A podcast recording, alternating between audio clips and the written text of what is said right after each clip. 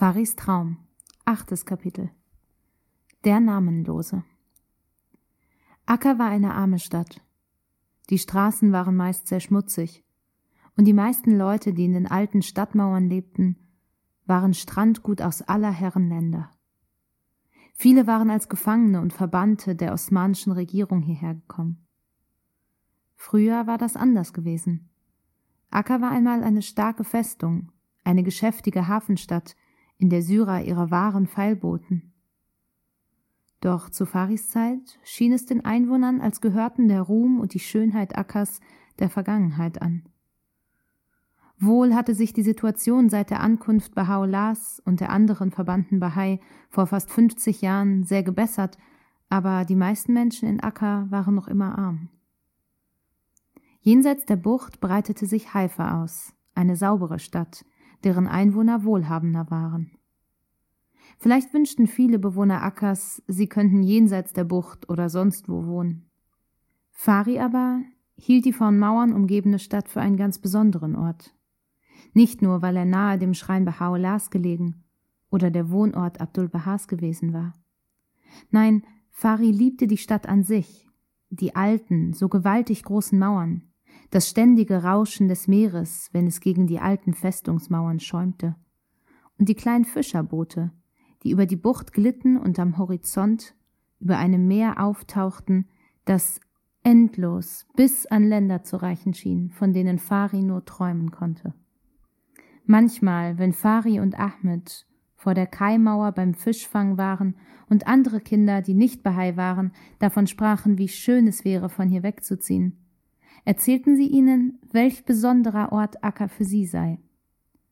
Manchmal machten sich die Kinder der muslimischen Familien auch über die Bahai-Kinder lustig, obwohl die Liebe und der Respekt, den die Bevölkerung Abdul Baha entgegenbrachte, viel verändert hatte. Eines Nachmittags nun, als Fari die schattigen, schmalen Straßen, die sich zwischen den alten Steinhäusern entlangschlängelten, entlanglief, traf er auf Bijan, seinen sieben Jahre alten Cousin, der traurig, das Gesicht in beide Hände gestützt, vor der Haustür saß und stumm auf die Straße starrte. Bijan, hast du Lust, mit mir fischen zu gehen? fragte Fari. Nein, danke, sagte Bijan leise. Ach, komm doch mit. Ich hole gerade Neda und Ahmed ab. Bijan blickte auf, als er Nedas Namen hörte. Sie war vier Jahre älter als Bijan und kümmerte sich um ihn wie eine große Schwester. Gut, wenn ich darf. Als Bijan sprach, merkte Fari, dass seine Augen rot waren, als habe er geweint. Was hast du? Hast du dir wehgetan?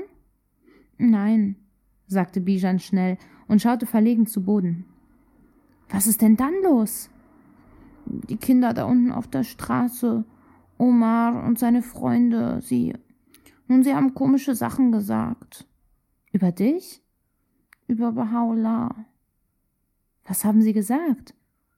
Dass er ein, dass er ein Feigling war. Ein Feigling? wunderte sich Fari und musste über einen so absurden Gedanken fast lachen. Nach allem, was Bahaula erlitten hat? Sie müssten es besser wissen. Doch Bijan ließ sich nicht beruhigen. Sie sagten, er sei genau wie sein Bruder Mirza Yahya in die Berge geflohen. Stimmt das, Fari? War es, dass beide in das Gebirge gingen, Bijan, aber Bahaullah war niemals ein Feigling, niemals. Pass auf, du fragst jetzt, ob du mit uns fischen gehen darfst, und ich werde dir beim Fischen erzählen, warum Bahaullah sich in die Berge zurückgezogen hat. Dann wirst du es verstehen. Es war zu einer ganz anderen Zeit als Mirza Yahya. Bijans Gesicht heiterte sich ein wenig auf. Er drehte sich um und lief eilig ins Haus. Ein paar Minuten später trafen Fari und Bijan auf Ahmed, und die drei gingen zu der Stelle an der Kaimauer, wo sie immer angelten, wenn sie nicht genügend Zeit hatten, um zu den Docks oder zum Strand zu gehen und ihre Angeln dort in die Brandung zu werfen. Bijan war ganz stolz darauf, dass er zwischen den beiden älteren Jungen gehen durfte. Wie die beiden anderen machte er sich daran, die Leine zu prüfen. Es war eine alte Angelschnur voller Knoten, die fest um einen Stock gewickelt war, aber sie war auch nicht schlechter als die von Fari und Ahmed. Die drei hatten sich gerade an einer warmen Stelle an die Kaimauer gesetzt und ihre Angelschnüre abgewickelt, als Fari seinen Großvater und Neda kommen sah. Die Jungen freuten sich, als sie den alten Moayed erblickten, hatte er doch immer eine Überraschung bereit. Manchmal war es nur eine Handvoll Nüsse, aber irgendetwas hatte er auf alle Fälle, und fast immer wusste er eine Geschichte zu erzählen. Besonders Fari freute sich, Moayed zu sehen, weil er hoffte, dass sein Großvater ihm helfen würde, auf Bijans Frage die richtige Antwort zu geben. Grüß euch, ihr kleinen Angler, sagte Moayed und setzte sich neben sie. Neda und ich bringen euch Grüße aus dem Garten Rizwan. Dann griff er in den kleinen Beutel, den Neda über der Schulter trug, und nahm Mandarinen heraus. Während er die Früchte verteilte, fragte Ahmed, Stammen die wirklich aus dem Garten Rizwan? Ja, nickte Neda. Wir sind heute Morgen ganz früh losgegangen und sind gerade erst zurückgekommen. Und du kommst gerade rechtzeitig, um uns eine Geschichte zu erzählen, sagte Fari und erklärte Muayyid, was Omar zu Bijan gesagt hatte. Ich denke, dass wir das Problem schon lösen können, sagte der alte Mann, während er das süße Fruchtfleisch aus der Schale löste. Das heißt, wenn du mir dabei hilfst, Fari, denn du kennst die Geschichte ebenso gut wie ich. Moayed lehnte sich gegen die Mauer, um seinen Rücken auszuruhen, denn er und Neda waren ja schon seit geraumer Zeit unterwegs. Wie du weißt, Bijan sind wir Perser. Und da Baha'u'llah und seine Familie gezwungen waren, ihre Heimat zu verlassen, weil sie Babi waren, leben wir heute hier, statt in Persien. Doch du wusstest wahrscheinlich nicht, dass sie sich noch in Persien aufhielten, als Mirza Yahya seine Reise in die Berge antrat. Weißt du, nachdem man den Bab 1850 in Tabriz hingerichtet hatte, war das ganze Land für die Babi sehr gefährlich geworden. Viele von ihnen waren in Tabarsi und Nairis getötet worden, und täglich gerieten andere in Gefahr, sogar Frauen und kleine Kinder aber nur wenige leugneten Anhänger des Bab zu sein, auch wenn sie damit ihr Leben hätten retten können. Mirza Yahya war damals 19 Jahre alt. Seit seinem achten Lebensjahr hatte Baha'u'llah ihn erzogen und für ihn gesorgt, so dass man annehmen müsste, er sei ebenso stark und mutig wie Baha'u'llah geworden. Er war es nicht. Er verhielt sich nicht wie die meisten Babi, sondern flüchtete ängstlich in die Berge von Masindaran und versteckte sich. Ich glaube, ich wäre auch fortgelaufen, sagte Bijan leise. Vielleicht wären wir alle fortgelaufen, sagte Moayed und streichelte den Arm des Kindes. Das weiß niemand von uns, bis der Augenblick kommt. Aber wir können doch verstehen, dass es falsch war, wie Mirza Yahya sich verhielt. Er versteckte sich nicht nur für kurze Zeit. Er hielt sich einige Jahre lang in den Bergen verborgen, wanderte durch Masindaran und die Provinz Gilan und verkleidete sich oft, um nicht erkannt zu werden. Nun, Baha'u'llah litt, als er im Jahr 1852 gefangen genommen und in das dunkle Verlies des Siahjal gebracht wurde, über vier Monate lang unsägliche Qualen. Als er freigelassen und verbannt wurde, hörte das Mirza Yahya und machte sich heimlich auf nach Kirmanschah, einer Stadt nahe der persischen Grenze im Westen, die auf der Strecke nach Bagdad liegt.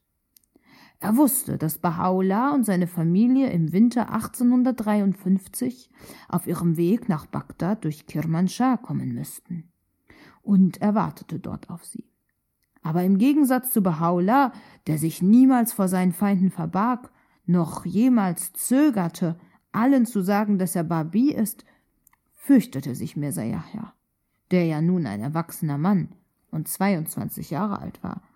Er fürchtete sich so sehr, dass die Leute herausfinden könnten, wer er ist, dass er noch nicht einmal Baha'u'llah oder die anderen Babi aufsuchte, als sie in Kirmanschah antrafen. Hinzu kommt, dass der Bab die besondere Anweisung hinterlassen hatte, dass Mirza Yahya die Babi-Gemeinde leiten sollte. Aber anstatt die Anhänger des Bab voll Mut anzuführen, hielt Mirza Yahya sich aus Angst, gefangen genommen zu werden, immer verborgen. Das verstehe ich nicht, sagte Ahmed. Wenn Bahá'u'lláh derjenige war, den der Bab anzukündigen hatte, warum bestimmte er dann Mirza Yahya zum Anführer? Das ist eine gute Frage, Ahmed. Kannst du ihm antworten, Fari? Ich will es versuchen, antwortete Muayyeds Enkel. Mirza Yahya war wohl dazu ernannt, die Babi zu führen, aber er wurde nicht als der, den Gott offenbaren wird, bezeichnet, wie er später genannt zu werden beanspruchte. Der Bab wies darauf hin, wer der Verheißene ist, als er seine Federdose, seine Siegel und seine Schriften an Baha'u'llah sandte. Und ich bin sicher, fügte Moyet hinzu, dass Baha'u'llah nichts dagegen gehabt hätte, wenn Mirza die Babi angeführt hätte, wie man von ihm verlangte. Aber er tat es nicht. Als seine Familie erfuhr, dass Mirza Yahya sich in Kirmanschah aufhielt, schickten sie Mirza Musa zu ihm, worüber Mirza Yahya sich sehr aufregte. Denn er befürchtete, es würde nun bekannt, dass auch er Babi war. Aber dass Mirza Yahya Angst hatte, war noch das geringste Problem. Nachdem Baha'u'llah und seine Familie in Bagdad angekommen waren, kamen weit größere Schwierigkeiten hinzu. Kurz nachdem sie in der Altstadt von Bagdad eine Unterkunft gefunden hatten, klopfte es an der Tür. Mirza Musa öffnete und erblickte einen Derwisch, der einen Almosenbeutel über der Schulter trug.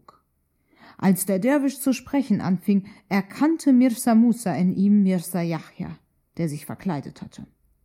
Mirza Yahya bat die Familie, niemandem zu erzählen, dass er sich in der Stadt aufhalte. Später fand er Unterschlupf in einem abgelegenen Haus im arabischen Stadtteil, in dem sonst keine Perser wohnten. Nachts schlich er sich gewöhnlich zum Haus Baha'u'llahs und er war der Familie immer herzlich willkommen. Aber tagsüber traf er sich mit niemandem, obwohl er doch der Anführer der Babi hätte sein sollen. Die Babi bedurften der Führung, denn seit fast drei Jahren waren sie ohne Unterstützung durch den Bab und seine Schriften. Als Baha'u'llah dann durch Bagdad und die benachbarten Dörfer wanderte, stellte er zu seinem Kummer fest, dass sich fast niemand als Babi bekannte. In ganz Bagdad fand er nur einen persischen Babi. In der nahegelegenen persischen Siedlung Kasimain gab es nur wenige, und auch die waren ängstlich und verunsichert. Du meinst also, dass alles, was die Märtyrer erduldet hatten, vergebens war? fragte Ahmed. Nein, keineswegs, sagte Moayed. Die Saat des Glaubens, die die Märtyrer gesät und mit ihrem Blut getränkt hatten, trug reiche Früchte, aber erst später. Zu der Zeit, als Baha'u'llah und seine Familie dort ankamen, schien alles sehr hoffnungslos. Deshalb begann er voll Liebe und Güte mit den Babi zu sprechen, sie zu ermutigen, auch wenn er ihnen noch nicht sagen konnte, was er im Siahjal erlebt hatte. Das tat er erst, als er erkannte, dass die Zeit für ihn gekommen war, seine Sendung anzutreten, sagte Bijan. Ja, bestätigte Moayed. Doch zu ganz wenigen Menschen sprach er darüber. Zu seinem Sohn Abdul Baha und zu Mirza Arajan, einem jungen Babi, der von Baha'u'llah geträumt hatte. Mirza Arajan hatte den weiten Weg von Persien zurückgelegt, um Baha'u'llah zu dienen. Er wurde sein Sekretär und schrieb viele der Sendschreiben nieder, die Baha'u'llah offenbarte. Doch sonst sprach Baha'u'llah zu niemandem darüber denn er hielt es für besser, die Menschen vorerst das zu lehren, was der Bab offenbart hatte, damit sie später für seine Lehren vorbereitet sein würden. Aber zur gleichen Zeit, in der Baha'u'llah begann, den Babi eine Ordnung zu geben, sie zu lehren und zu beleben, versuchte jemand, Baha'u'llah Schwierigkeiten zu machen und seine Arbeit zu behindern. Sayyid Mohammed aus Isfahan, sagte Neda, er war der Übeltäter, der Mirza Yahya zu seinen Taten anstiftete. Ja, das stimmt leider. Wie ihr wisst, hatte Baha'u'llah kurz bevor er in den Siyahjal gebracht wurde, den Irak und die Stadt Karbila besucht, wo Sayyid Mohammed lebte. Als Baha'u'llah dort vor Studenten und gelehrten Männern der Stadt sprach, die einst Seyed Kasim in der Suche nach dem verheißenen Qaim gefolgt waren, gewann er deren Verehrung und Hochachtung. Und als sie ihn über den Bab sprechen hörten, empfanden sie eine solche tiefe Ehrerbietung ihm gegenüber, dass es den Neid Seyed Mohammeds erregte. Baha'u'llah bemerkte seine Eifersucht und war deshalb besonders freundlich zu ihm, aber Baha'u'llahs Geduld brachte den jungen Mann nur noch mehr auf. Nun, etliche Jahre später, als Baha'u'llah gerade begonnen hatte, die Menschen in Bagdad zu lehren, kam Sayyid Mohammed zu Mirza Yahya, um Zwietracht zu säen. Er wollte die zunehmende Beliebtheit Baha'u'llahs untergraben und sich selbst in den Vordergrund spielen. Einmal überredete er Mirza Yahya dazu, den Anspruch zu erheben, der Nachfolger des Bab zu sein und außerdem den Babi zu erzählen, dass Baha'u'llah ihm, Mirza Yahya, den Platz streitig zu machen versuche, den der Bab ihm eingeräumt hatte. Aber wie konnte er so etwas tun? rief Ahmed aus.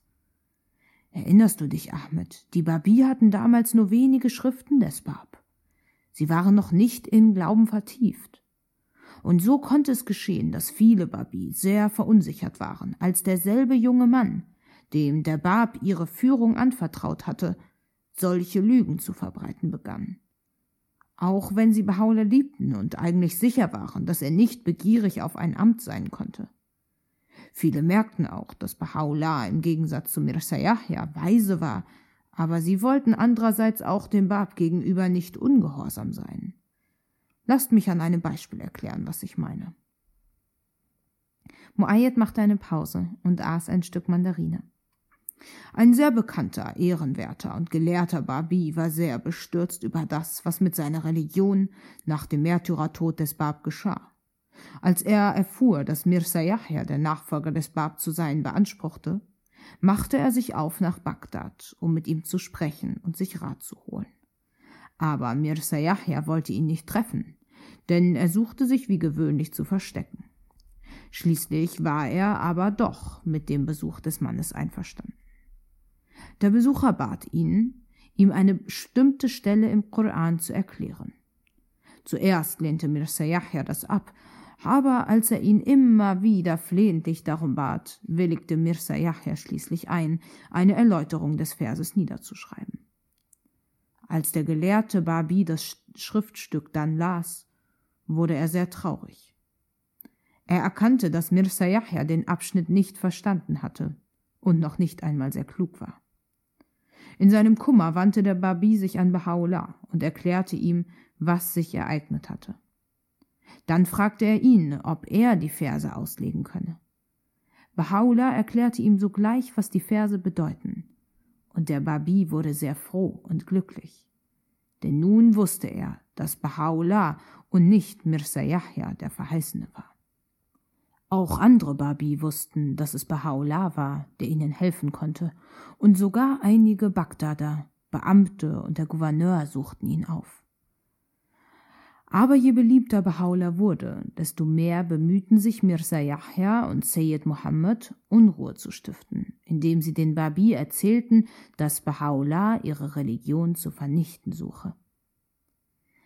Aber wie konnte Mirza Yahya so etwas behaupten, wo er doch derjenige war, der das versuchte? sagte Bijan ärgerlich. Warum griff Baha'u'llah nicht ein? Was hätte er tun können? sagte Fari. Er konnte seinen Halbbruder nicht am Reden und die Menschen nicht am Zuhören hindern. Was hätte er tun können? So ist es, nickte Muayyad. Je mehr Baha'u'llah tat, um den Babi zu helfen, desto mehr verbreitete Mirza Yahya das Gerücht, Baha'u'llah versuche das nur, um die Stellung Mirza Yahya als Führer an sich zu reißen. Wie ärgerlich Baha'u'llah darüber gewesen sein muss meinte Bijan. Ich glaube, er war eher traurig als ärgerlich, antwortete Muayyad. Je mehr er die Babi lehrte, desto mehr mochten die Leute glauben, dass Mirza Yahya die Wahrheit spreche. Zuletzt gab es für Baha'u'llah nur einen Ausweg, um diesen Vorwürfen ein Ende zu setzen und zu beweisen, dass Mirza Yahya nicht recht hatte. Er beschloss, Bagdad zu verlassen ohne jemandem etwas davon zu sagen, nicht einmal seiner Frau und seinen Kindern. Im April 1854 verließ er, nur von einem Diener begleitet, die Stadt und begab sich in das unwirtliche Gebirge im Norden Kurdistans, nahe Suleimani. Dann ging er also doch fort, weil er sich fürchtete, rief Bijan. Fürchtete, wiederholte Muayyad. Das würde ich nicht sagen. Die Berge Kurdistans sind kein Ort für jemanden, der sich fürchtet. Besonders nicht für einen Perser. Denn die Kurden lieben die Perser nicht allzu sehr. Nein, Bijan. Baha'u'llah hatte schon seine Gründe vorzugehen, aber Furcht gehörte nicht zu diesen Gründen. Ich erinnere mich an zwei Stellen in seinen Schriften, wo er über seine Beweggründe spricht. An einer Stelle sagt er, wir zogen uns zurück, um zu vermeiden, zum Anlass von Zwietracht unter den Gläubigen zu werden, zur Quelle der Unruhe für unsere Gefährten, zum Werkzeug, wodurch irgendeiner Seele Unrecht zugefügt wird, oder zur Ursache von Kummer für irgendein Herz.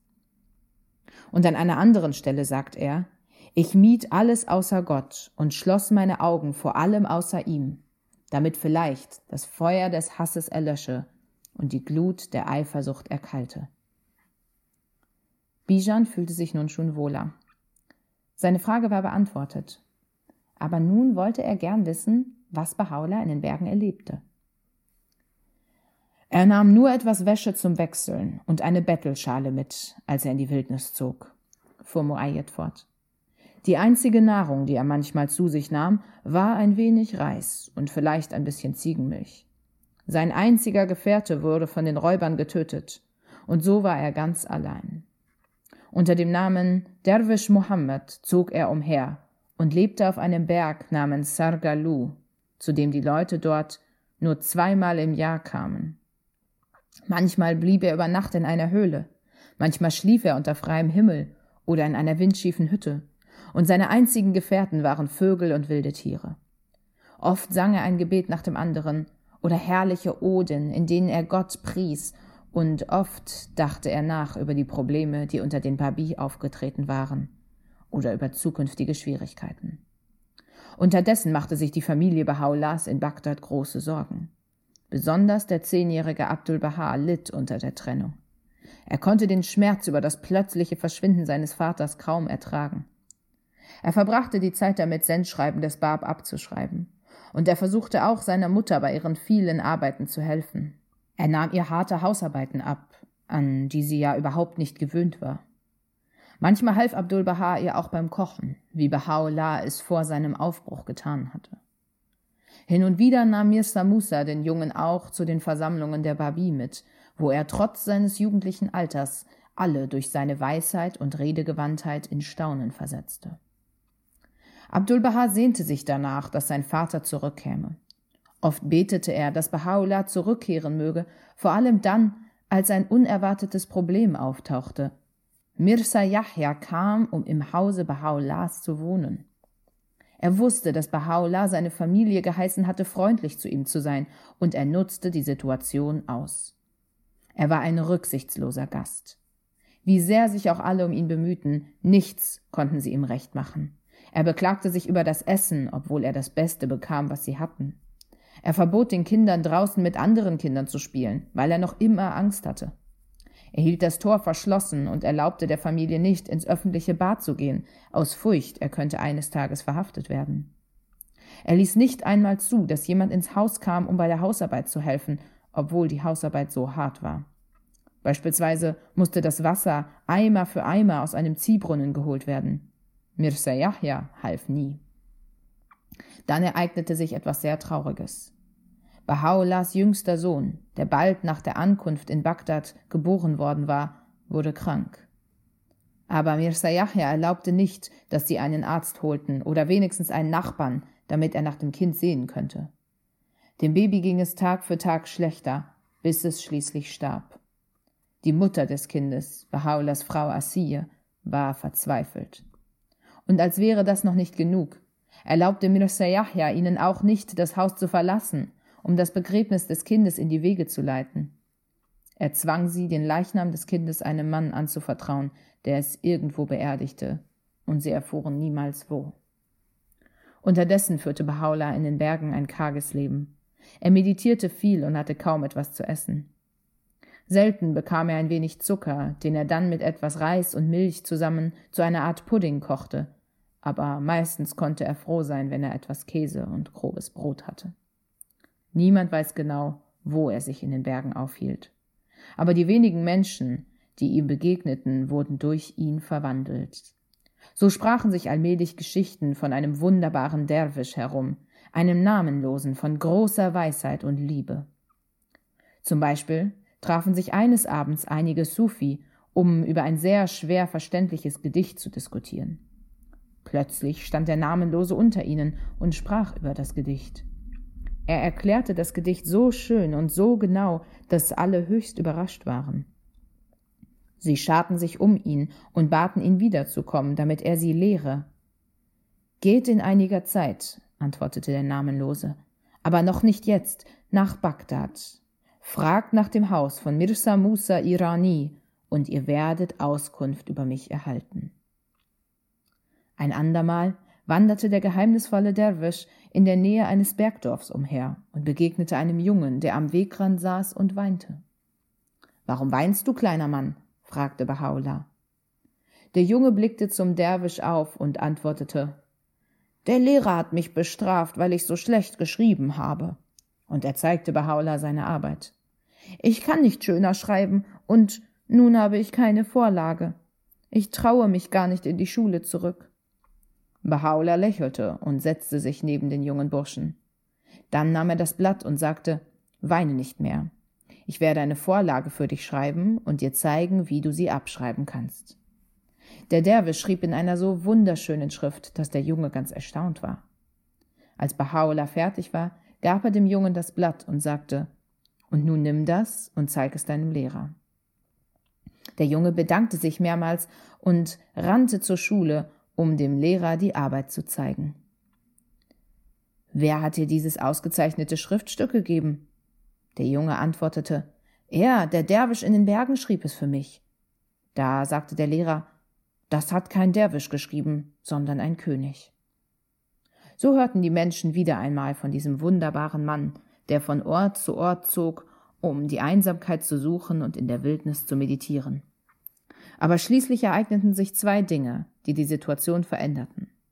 Erstens willigte Bahá'u'lláh ein, nach Suleimani zu gehen und dort eine Zeit lang zu wohnen, nachdem zwei heilige Männer aus dieser Stadt ihn dringend gebeten hatten, dorthin zu kommen, wo sie mit ihm zusammen sein könnten, um von ihm zu lernen. Zum zweiten Ereignis kam es in Bagdad. Von Anfang an hatte die Familie versucht, etwas über Bahá'u'lláh in Erfahrung zu bringen, aber leider immer ohne Erfolg. Abdul Baha betete ständig, er möge etwas über seinen geliebten Vater erfahren. Einmal betete er die ganze Nacht hindurch, immer wieder ein Gebet, mit dem er Gott bat, Bahá'u'lláh möge zurückkehren. Als Abdul Baha und Mirza Musa am nächsten Tag spazieren gingen, hörten sie zufällig, wie zwei Leute sich über einen wundersamen Derwisch unterhielten, der in den Bergen von Suleimani lebe. Sie nannten diesen Mann den Namenlosen und sprachen darüber, dass er die Herzen vieler Menschen in den Bergen verwandelt habe. Zumindest hatte die Familie nun einen Fingerzeig, wo Bahá'u'lláh sich aufhalten könnte, denn sie vermuteten zuversichtlich, dass dieser Derwisch Bahá'u'lláh sei. Jener Derwisch Muhammad, dem der ermordete Diener Bahá'u'llahs in seinem Testament all seine Habe hinterlassen hatte. Sofort schickte die Familie ihren ergebenen Freund Sheikh Sultan auf die Suche, um herauszufinden, ob dieser Derwisch wirklich Baha'u'llah sei. Sheikh Sultan machte sich also auf den Weg in die Berge von Kurdistan, um Baha'u'llah zu finden und ihn anzuflehen, nach Bagdad zurückzukehren. Inzwischen hatte sich in Sulaimani immer mehr Geschichten über den Namenlosen verbreitet. Wie ein Magnet zog Baha'u'llah die Menschen an, durch seine Worte, seine Weisheit, seine reine Gegenwart. Niemand wusste, wer er war, aber das kümmerte keinen. Sogar Lehrer eines örtlichen Seminars, einer Schule für religiöse Studien, suchten gemeinsam mit ihren Schülern Baha'u'llah auf, um zu sehen, ob er wirklich so weise sei, wie alle behaupteten. Als sie ihn trafen, ließ er sie fragen, was sie wollten, und beantwortete jede noch so schwierige Frage zu ihrer Zufriedenheit. Als letzten Beweis seines Wissens baten sie ihn, etwas zu tun, was keiner bisher zu tun vermochte, obwohl es viele versucht hatten, nämlich ein Gedicht in demselben komplizierten Versmaß und Reim zu schreiben, wie sie Ibnul Farid in einem berühmten mystischen Gedicht verwendet hatte. Ohne auch nur zu zögern, schrieb Baha'u'llah das erbetene Gedicht nieder. Es bestand aus 2000 Verspaaren. Nun verbreitete sich die Kunde von Baha'u'llah auch in anderen Dörfern. Gelehrte, Ärzte, alle möglichen heiligen Männer, sogar Prinzen und einflussreiche Leute kamen zu ihm. Baha'u'llah war gekleidet wie ein armer Bettler, aber alle fühlten sich zu ihm und seinen Lehren hingezogen. Jeder merkte, dass er ein Heiliger sein musste. Auf Einladung der Lehrer und Schüler lebte Baha'u'llah eine Zeit lang in einem der Räume des Seminars, wo er Ruhe hatte. Und hier fand Sheikh Sultan nach langer Reise Baha'u'llah. Natürlich erschrak Sheikh Sultan zuerst, als er Baha'u'llah in den Kleidern eines Derwischs sah, der von der Welt abgeschieden gelebt hat. Aber zugleich war er überglücklich, endlich den gefunden zu haben, den er gesucht hatte und den die Babi in Bagdad so dringend brauchten. Als Sheikh Sultan merkte, wie sehr die Bewohner Suleimanis, die Lehrer und Schüler Baha'u'llah liebgewonnen hatten, fürchtete er, sie würden ihn nicht ziehen lassen. Auch war er nicht sicher, dass Baha'u'llah selbst einwilligen würde, mit ihm zurückzukehren. Und so begann er ihm alle traurigen Nachrichten und Ereignisse aus Bagdad zu erzählen. Er berichtete ihm, dass Mirza Yahya den Tod von einigen bedeutenden Babi angeordnet hatte, von denen er vermutete, dass sie ihm Schwierigkeiten machen könnten. Mirza Yahya hatte auch Mirza Arajan nach Persien gesandt, den Schah zu töten. Aber am schlimmsten war noch, dass Mirza Yahya den Namen des Bab entehrt hatte, indem er die zweite Frau des Bab, Fatime, geheiratet und sie bereits einen Monat später Sayyid Muhammad zur Frau gegeben hatte. Auch erfuhr Baha'u'llah, dass Sayyid Muhammad in Karbila eine Räuberbande gegründet hatte, die die Pilger auf der Reise zu den heiligen Schreinen bestahl, und dass mehr als 25 verschiedene Personen den Anspruch erhoben hatten, der vom Bab in seinen Schriften angekündigte Verheißene zu sein. Als Baha'u'llah hörte, dass die Babi-Gemeinde in verschiedene Gruppen zerfallen war und der Name des Glaubens in Verruf kam, fürchtete er, dass die selbstlosen Opfer der Märtyrer von Mullah Hussein und Qudus, Wahid und Hujjat, Tahire und vielen anderen Helden und Heldinnen unter den ersten Babi umsonst gewesen sein könnten. Deshalb musste er seinen Entschluss, in Suleimani zu bleiben, überdenken. Die Babi-Gemeinde befand sich inzwischen in so großen Schwierigkeiten, dass sogar Mirza Yahya ratlos vor dem Scherbenhaufen stand und Baha'u'llah bitten ließ, zurückzukommen. Als Baha'u'llah Bagdad vor zwei Jahren verlassen hatte, hatte er nicht die Absicht, zurückzukehren. Aber aufgrund der Bitten und Argumente von Sheikh Sultan und nachdem er lange gebetet und meditiert hatte, erkannte er, dass er die Sache, für die Tausende von Männern, Frauen und Kindern ihr Leben hingegeben hatten, nicht im Stich lassen durfte. Baha'u'llah rief seine in Suleimani gewonnenen Freunde zusammen und sagte ihnen die traurige Nachricht, dass er leider weggehen müsse. Er, er versicherte sie aber seiner großen Liebe, und später sollte er einigen von ihnen ein Sendschreiben schicken. Die Menschen dort weinten beim Abschied von ihrem geliebten Gast, denn er hatte das Leben so vieler von ihnen verändert und Ruhe und Frieden in ihr Bergland gebracht. Viele aber mochten auch ahnen, dass dieser namenlose Derwisch weit wichtigere Aufgaben zu erfüllen hatte. Baha'u'llah machte sich mit Sheikh Sultan auf den Weg zurück nach Bagdad. Aus seiner Weisheit und seinem Wissen heraus wusste er um die Leiden und Schwierigkeiten, denen er in kommenden Jahren ausgesetzt sein würde. Seine Tage der Wanderschaft in Einsamkeit und Ruhe waren vorüber. Es war eine Zeit des Gebets und der größten Nähe zu Gott gewesen, und deshalb sagte Baha'u'llah Sheikh Sultan, als sie sich Bagdad näherten, dass dies die einzigen Tage voll Ruhe und Frieden waren, Tage, die mir nie wieder beschieden sein werden. Aber wie groß war die Freude darüber, dass er zurückkehren werde. Fuhr Muayyad fort und breitete die Hände aus. Wer könnte sie beschreiben? Als die Babi davon hörten, waren alle plötzlich von neuer Hoffnung erfüllt. Seine Frau Asiye Khanum und seine Tochter Bahi nähten einen prächtigen Mantel aus rotem persischen Tuch, das Asiye Khanum sorgfältig von ihren Hochzeitsgeschenken für einen solchen Anlass aufgespart hatte. Nachdem sie die Nachricht erhalten hatten, dass er unterwegs war, wurde jeder Tag zur Ewigkeit, war jede Stunde voll Erwartung, bis sie endlich eines Nachmittags einen vertrauten Schritt hörten. Sie öffneten das Tor, und draußen stand ein einfach gekleideter Derwisch. Doch trotz der ungewöhnlichen Kleidung erkannten sie ihren geliebten Baha'u'llah. Sie klammerten sich unter Freudentränen an ihn. Seine liebe Frau versuchte ruhig zu bleiben, obwohl ihr Herz vor Dankbarkeit überlief. Der junge Abdul Baha hielt die geliebten Hände seines Vaters so fest, als wolle er sie nie mehr loslassen.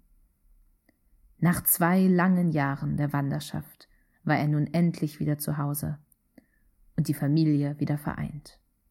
Zum ersten Mal seit fast sechs Jahren hatte die Babi-Gemeinde nun einen Führer, dem sie ohne Furcht und Zaudern sich zuwenden konnte. Alle Babi waren überzeugt, dass nur er ihren kostbaren Glauben vor dem Auslöschen bewahren konnte.